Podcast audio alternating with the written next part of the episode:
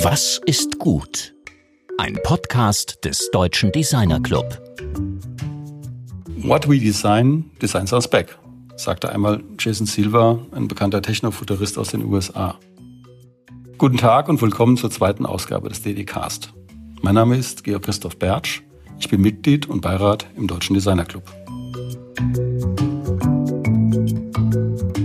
Design, das ist die Botschaft, nimmt großen Einfluss auf unser Dasein und Zusammenleben. Der Ruf nach grundlegenden Veränderungen unserer planetaren Realität indes wird immer lauter. So weitermachen wie bisher, das geht nicht und wird uns unweigerlich in die nächste Krise stürzen. Also ist gerade jetzt unsere Kreativität gefragter denn je. Was geht? Was kommt und was könnten wir besser machen? Wie können wir Design neu denken? Dazu präsentiert der DD-Cast des Deutschen Designer Club jede Woche eine starke Stimme. Sie kommt aus allen Sparten des Design, aus angrenzenden Disziplinen, aber auch aus Wissenschaft, Wirtschaft und Politik.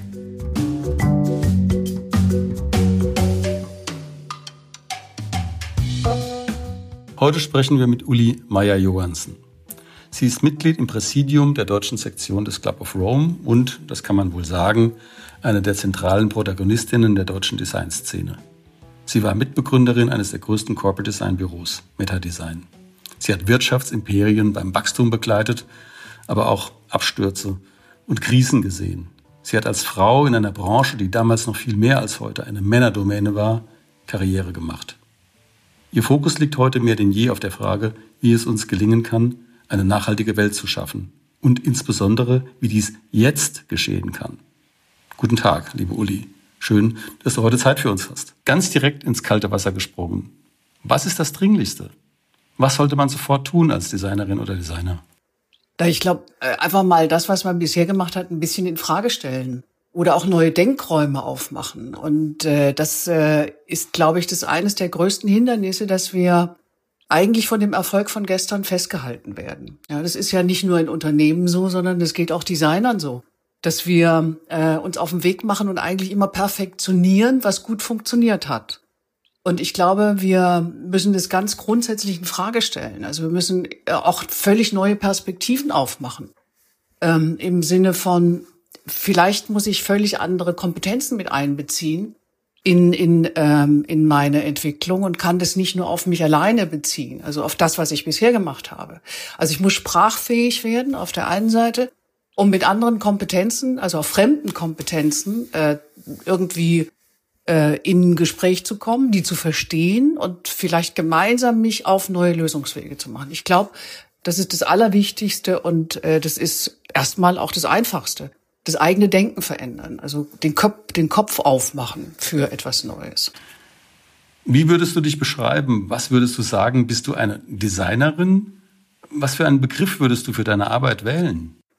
Also das hat natürlich was mit Design zu tun, weil es etwas gestaltet, weil es eigentlich immer ein schöpferischer Prozess ist.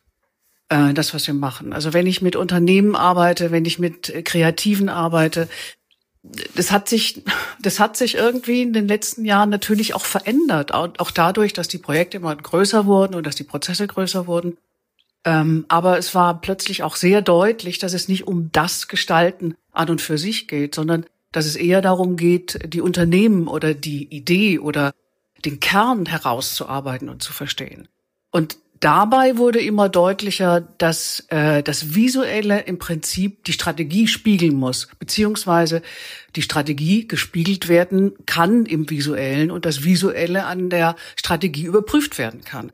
Das heißt, es sind eigentlich zwei Dinge, die sich unmittelbar bedingen. Also ich muss erst verstehen, wohin ich mich entwickeln möchte, dann kann ich natürlich auch in diese Richtung äh, gestalten und entwickeln. Und das hat, ist ein sehr kreativer und sehr schöpferischer Prozess. Und dann beginnt natürlich die adäquate Umsetzung ins Visuelle. Und das ist ja auch das, ist ja mein Plädoyer, weil ich, dass ich glaube, dass gerade das Design, das Designer und Kreativen, egal welcher, aus welcher Kompetenz sie kommen, einen unglaublichen Hebel haben. Und zwar den Dinge bewusst zu machen, den Dinge deutlich zu machen, hervorzuheben und sich mit den Menschen auf neue Wege zu begeben, die nicht Angst machen. Ja? Also im Sinne von angstfrei in einen neuen Raum gehen. Es ist immens wichtig, weil unsere Zukunft ist im Prinzip alles, was wir jetzt erleben, was wir jetzt sehen, macht uns Angst. Und wenn die Welt voller Angst ist, äh, dann kann eigentlich nicht wirklich was Neues entstehen. Ja? Also wir brauchen neue Räume. Und die Kreativen haben diese Möglichkeit, diese neuen Räume zu schaffen. Wie kann man angstfrei in diese neuen Räume gehen? Das ist ja ein wunderbares Bild, das du hier aufmachst. Ja, also ich erlebe das in diesen, in diesen Prozessen, in den Workshops. Es ist so großartig, wenn man plötzlich merkt, da tut sich was auf. Ja, da ist eine Grenze, die vorher im Prinzip aus Eitelkeit oder aus Angst oder aus einer Sorge, man ist nicht, weiß ich, klug genug oder was auch immer, die begrenzt die Menschen extrem. Und wenn man einfache Mittel einsetzt, um neue Wege zu gehen, dann passieren da ganz, ganz fantastische Sachen. Und ich glaube, wir müssen die Hoffnung in dieses, wir müssen selbst, also die, die Gestalter schaffen Narrative, sie schaffen Bilder von der Zukunft. Welche Bilder schaffen wir von der Zukunft? Und wir haben auch eine Verantwortung für das, was wir bisher geschaffen haben. Also insofern sind wir Täter und Opfer zugleich. Und wir sollten aus dieser Täterrolle etwas tun, wo wir sagen, wir gestalten positive Zukunftsvorstellungen. Und das kann man auf allen Ebenen tun.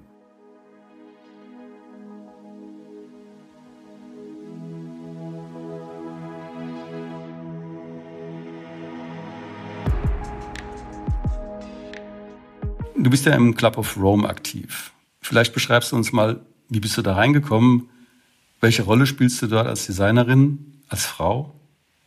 Das ist in meiner Vorstellung ja eher ein Club von Herren, der in den frühen 70er Jahren gegründet wurde. Was passiert da überhaupt? Was kannst du da als Designerin tun? Also zum einen war so, glaube ich, so mein bisheriger Weg auch die, die Öffnung dahin. Also man wird ja berufen und nachdem ich jetzt im Präsidium bin, weiß ich, wie schwer das ist, berufen zu werden. Äh, ich war völlig überrascht äh, davon ähm, und äh, sehe aber heute, wie dringend nötig es ist, äh, dass der Club of Rome vom Warnen ins Handeln kommt. Also weg von dem wir warnen. Das hat 50 Jahre lang Mojib Latif äh, betont immer wieder, wir haben 50 Jahre lang gewarnt. Und am Ende haben wir nichts bewirkt. Also wie können wir aus all dem Wissen etwas in der Umsetzung tun? Und nicht im Sinne von Leute, wir wissen die Antwort, wir haben die Lösung. Nein, die haben wir auch nicht. Aber gerade im Visuellen und in dieser, in diesem Impuls, die Dinge neu zu denken, da haben wir eine unglaubliche Möglichkeit. Und genau das passiert jetzt gerade, also im deutschen Club of Rome zumindest. Es hat sich auch international etwas geändert. Ähm, das ist natürlich in der Tat sehr lange in den, ich sag mal, ältere weiße Männer sagen, wo die lang, wo die Welt lang geht. Das haben sie natürlich so auch nie gemacht. Sie wurden dazu gemacht auch, ja. Aber auf der anderen Seite erneuert sich das gerade sehr. Und in der Tat ist, ist es so, dass der Deutsche Club of Rome sehr explizit gesagt hat, wir wollen es verändern, wir wollen es verjüngern und wir wollen eben auch andere Kompetenzen reinholen. Das ist übrigens schon in der ursächlichen Gründung des deutschen Club, äh, des internationalen Club of Romes der Punkt gewesen, dass sie unglaublich modern waren. Es ging nämlich von Anfang an um synergetische Kooperation. Das heißt, es ist nicht hierarchieabhängig, es ist nicht kompetenzabhängig. Und es versucht, die Brücke zu schlagen zwischen Wissenschaft, Wirtschaft und Mensch. Also Mensch im Sinne von Natur und Umwelt. Und äh, insofern ist es immens modern gedacht.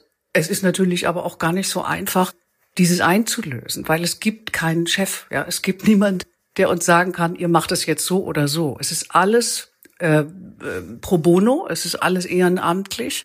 Und äh, aber mittlerweile ist deutlich äh, so dieser Schritt vom Warnen ins Handeln, der muss jetzt passieren, jetzt. Nachhaltigkeit ist ja ein sehr abstrakter Begriff. Was bedeutet das denn für die ganz konkrete tägliche Arbeit von Designerinnen und Designern? Nachhaltig äh, zu arbeiten? Also mit Sicherheit nicht nur den Ratschlag, Recyclingpapier einzusetzen, sondern im Prinzip tatsächlich äh, die Dinge völlig neu zu denken. Und äh, sonst zieht man das auf eine Ebene, wo man sagt, na ja, das ist ja eine Binsenweisheit. Äh, wir haben bisher, und das ist, glaube ich, in der täglichen Arbeit wirklich immens wichtig, auch zu erkennen, dass wir in dem linearen Fortschreiben dessen, was wir bisher gemacht haben und erreicht haben, dass dieses keine Lösung ist und auch zu nicht zu neuen Wegen führt. Und äh, ich glaube, man muss, man sollte auf jeden Fall das Thema immer wieder ansprechen. auch ein Bewusstsein dafür schaffen, für sich selbst auch. Es ist so ein breites Feld. Es geht erstmal wirklich darum, sich gedanklich mit dieser Thematik sehr intensiv zu befassen und Menschen immer wieder in den Dialog holen und positive Beispiele. Also egal in welcher Kompetenz, in welcher Disziplin, äh, gibt es mittlerweile unglaublich viele positive Beispiele. Das heißt, wir dürfen eben dieses Angstszenario nicht vertiefen, sondern wir müssen mit positiven Beispielen zeigen, ey, was ist alles möglich? Was passiert da in dieser Welt? Es gibt unglaublich viele tolle neue Materialien. Es gibt unglaublich viele Möglichkeiten, in der Kommunikation neue Wege zu gehen. Äh, und es ist, glaube ich, auch wichtig, aus dieser immensen Geschwindigkeit rauszukommen. Also diesen, diesen Augenblick der Reflexion, des Innehaltens. Wo wollen wir denn eigentlich hin? Den kann jeder Designer nutzen und den müssen wir auch für uns nutzen. Ähm, und am Ende geht es wirklich darum, ähm, dieses, dieses äh, Bewusstsein dafür zu schaffen, auch zu sagen, welche Verantwortung haben wir? Ohne jetzt moralisch zu werden, weil am Ende geht wahrscheinlich über diese moralische Geule nicht sehr viel. Äh, wir haben ja auch mit Moralisten nicht unbedingt gute Erfahrungen gemacht. Ja, das ist wie, wie so ein Schutzschild und äh, dahinter verhält man sich eben noch schlimmer. Ähm, aber es geht, glaube ich, wirklich darum, positive Beispiele einbringen, das immer wieder thematisieren, seine eigene Verantwortung erkennen und auch zu sagen, wir haben gemeinsam eine Verantwortung. Und äh, auch im wenig im Blick haben, dass, ähm, dass die nächste Generation, die da kommt, das sind die nächsten Talente, die die Unternehmen brauchen. Es hat sich etwas verändert in der Gesellschaft und in der Vorstellung, wie wir leben wollen. Und die Frage ist, woher kommen denn die künftigen Mitarbeiter? Ja, ich glaube, über diese Greenwashing-Geschichten, das lassen Sie sich nicht mehr lange erzählen. Das ist ein anderes Bewusstsein. Wir müssen und Unternehmen müssen auch zeigen, dass sie neue Wege gehen wollen und neue Wege gehen können. Ähm, und äh, das ist auch etwas, wo Designer ganz unmittelbar am offenen Herzen eigentlich sind. Ja, da geht es um die Sinnfrage, da geht es darum, wie kann ich denn Resonanz erzeugen? Wie kann ich Relevanz erzeugen bei den Menschen, mit denen ich arbeite?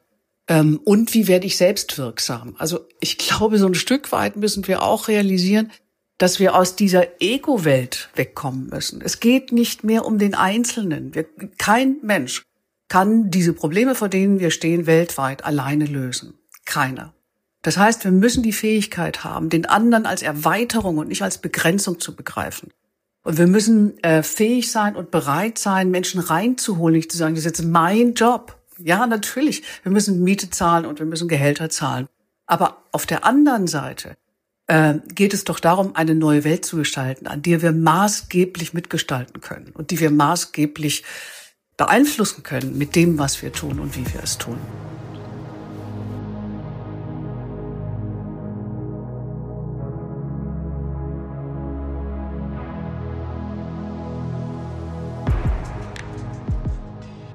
Du sprichst ja qua Funktion oder eben auch ähm, aufgrund deiner Erfahrung und durch deine Seniority im Allgemeinen mit der Firmenleitung, also mit Leuten, die wirklich Entscheidungen fällen, die auch Richtungen ändern können.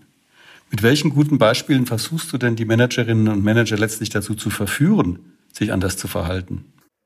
Da, indem man erstmal zeigt, wie, wie unglaublich kreativ und positiv das sein kann, sich auf diesen Weg zu begeben. Ähm, also es war mir auch immer ein Anliegen, nicht einfach in so ein Projekt zu stolpern, sondern zu sagen, es ist ein Prozess. Ja, das ist Systeme ähm, tendieren dahin, in sich selbst zu verharren. Das heißt, ich muss erstmal erkennen, dass ich in einem System stecke. Und ähm, ich kann das nur verändern, wenn ich neue Wege aufzeige. Ich habe eigentlich nie erlebt, dass sich gerade Führungskräfte gesperrt haben oder Mitarbeiter. Äh, manchmal muss man eben ein bisschen mehr reden und länger dranbleiben. Ähm, ich glaube, ohne das geht es nicht. Also es ist nicht so, dass man sagt, schnapp und morgen ist die Welt anders. Man muss auch zum Teil wirklich dafür kämpfen und sehr gute Argumente haben und gar nicht so sehr nur Argumente. Äh, ich glaube, es geht um ein Gefühl für die Menschen in der Situation, in der sie sind. Und ähm, ich habe nie erlebt, dass sich Menschen verweigert haben, auch Führungskräfte nicht sondern ich habe viel mehr erlebt, dass auf allen Ebenen, äh, wenn es darum geht, die Dinge anders und neu zu betrachten, dass da ein großes Zutrauen ist, wenn man das gut moderiert und begleitet und äh, auch glaubwürdig da durchführt auf der einen Seite und auf der anderen Seite äh, geht es ja nicht darum, dass ich die Lösung weiß. Ich weiß sie nicht und ich glaube, keiner weiß sie alleine, sondern da gibt es eine gemeinsame Intelligenz und die muss zum Wirken kommen. Und wenn da das Gefühl entsteht, ähm, man gestaltet gemeinsam, das heißt alle, die anwesend sind, ohne Hierarchien, gestalten gemeinsam den Weg in die Zukunft, ähm, dann ergeben sich völlig neue Themen, völlig neue Perspektiven. Was nicht heißt, äh, dass das alles dann völlig unproblematisch durchläuft. Also auch da gibt es natürlich Erfahrungen, dass obwohl Projekte eine großartige, ich sage mal, großartige Idee, eine großartigen Kern, eine, eine tolle Vision formuliert haben, dass dann irgendeiner, der an der entscheidenden Stelle sitzt, mehr davon hat, wenn sich etwas nicht verändert, als wenn sich etwas verändert. Und das, das ist, man muss schon bestimmte Leidensfähigkeit mitbringen. Ja? Aber ich glaube, wir dürfen nicht aufhören. Äh, und es muss Freude bereiten. Es muss äh, die Menschen zusammenbringen. Und wir müssen, die, die Sprache und die Dimension muss eine andere sein, als nur über Design zu reden. Es geht um eine Philosophie und es geht um eine Vorstellung, wie wir leben wollen. Junge Designerinnen und Designer sagen mir in Gesprächen zum Thema Haltung oder zum Thema Nachhaltigkeit, ja, so eine prominente Persönlichkeit wie Uli mag es sich leisten können, Nachhaltigkeit äh, zum Gegenstand oder gar zur Voraussetzung von Projekten zu machen. Kann ich mir das als junge Designerin oder Designer im Verhältnis zu meinen Kunden überhaupt leisten? Also eigentlich kann ich es mir auch nicht leisten.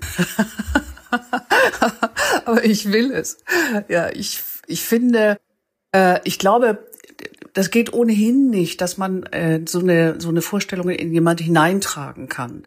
Es braucht einen Attraktor. Es muss einen Sog erzeugen. Das heißt, wenn es die Menschen nicht dahin zieht, ja, und wenn sie nicht ihre eigenen Wege gehen und erkennen, was sie da drin tatsächlich beitragen können oder über dieses Thema, dann werden sie den Weg auch nicht gehen wollen.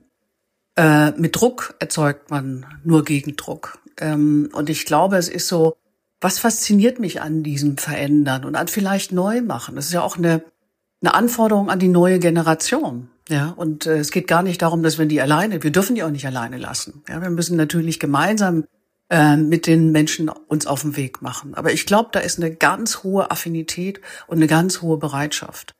Und an den Hochschulen beginnt es, dass man sagt, ja, wir öffnen es dort auf der einen Seite.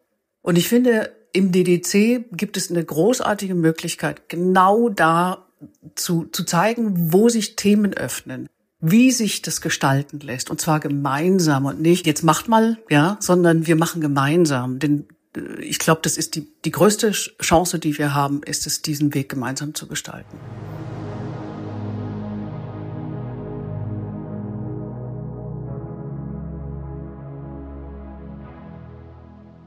Wir wollten einfach nochmal eine Anregung machen bezüglich eines konkreten Beispiels, was du da gesagt hast. Konkret, wie kommt das auf die Straße?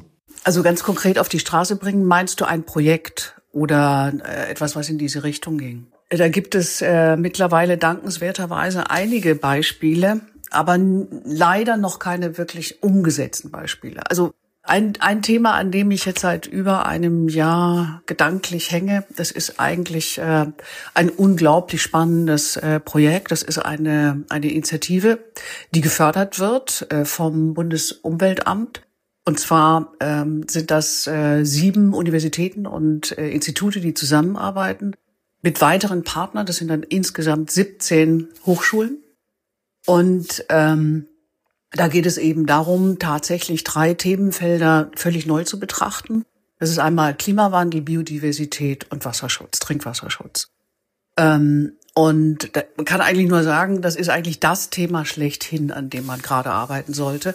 Aber was natürlich auch da wieder sehr deutlich wird, für das Thema Kommunikation gibt es nicht, gibt es kein Budget. Das heißt, für das neben dem ökologischen Aspekt gibt es keinen keinen Aspekt zu sagen, und was können wir ökonomisch daraus entwickeln. Gleichwohl, es wurde sehr deutlich, dass diese Zusammenarbeit in dem, in dem Sinne, wir verdeutlichen das, was ich sag mal, in der, in, in, in einer relativ wissenschaftlichen Sprache kaum verständlich ist. Man muss sich wirklich lange reindenken und reinhören. Ähm, versuchen wir so weit zu verdichten, dass daraus etwas wird, was griffig ist, was, äh, was man besser kommunizieren kann.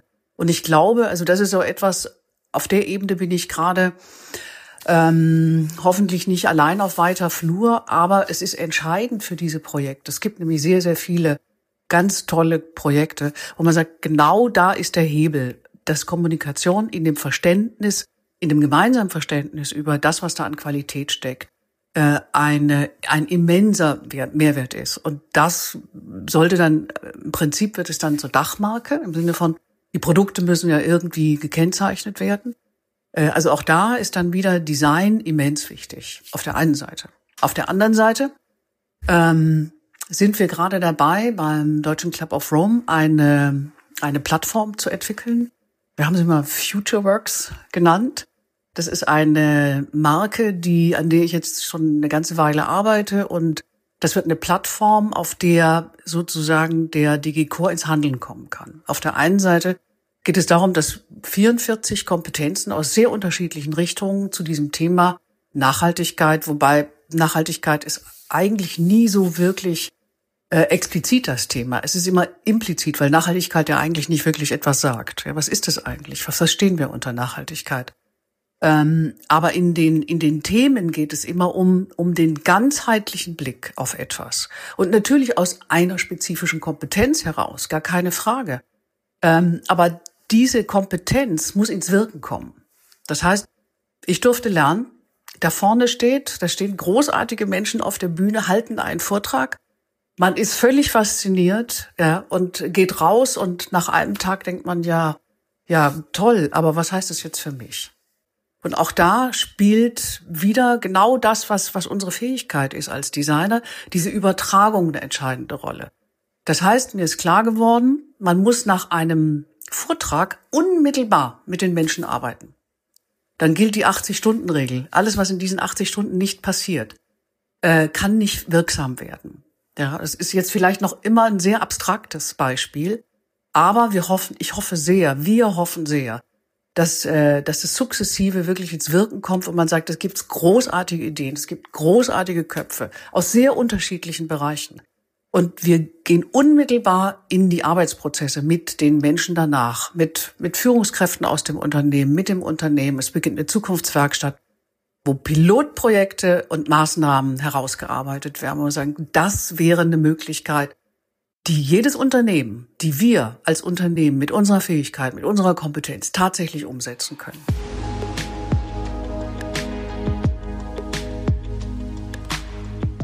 Das Gespräch führte Georg Christoph Bertsch. Wir danken Uli Meier-Johansen für ihre Zeit und ihre inspirierenden Gedanken. Sie hat uns damit bewusst gemacht, dass Nachhaltigkeit nicht nur ein sehr oft benutztes Buzzword dieser Zeit ist, sondern dass wir dieses Thema fundamental und ernsthaft angehen müssen und können.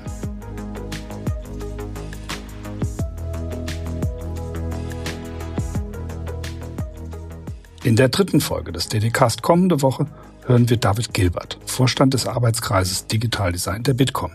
Wir werden mit ihm über die Relevanz von Digital Design, von User Experience bis hin zu großen IT-Strukturen sprechen. Unsere DDcast-Folgen findet ihr über die DDC Instagram und Facebook-Accounts natürlich auch auf allen gängigen Podcast-Plattformen und unter ddcast.ddc.de. Sehr herzlichen Dank fürs Zuhören. Wir wünschen euch eine nachhaltig gesunde Woche. Eure DDcast-Redaktion.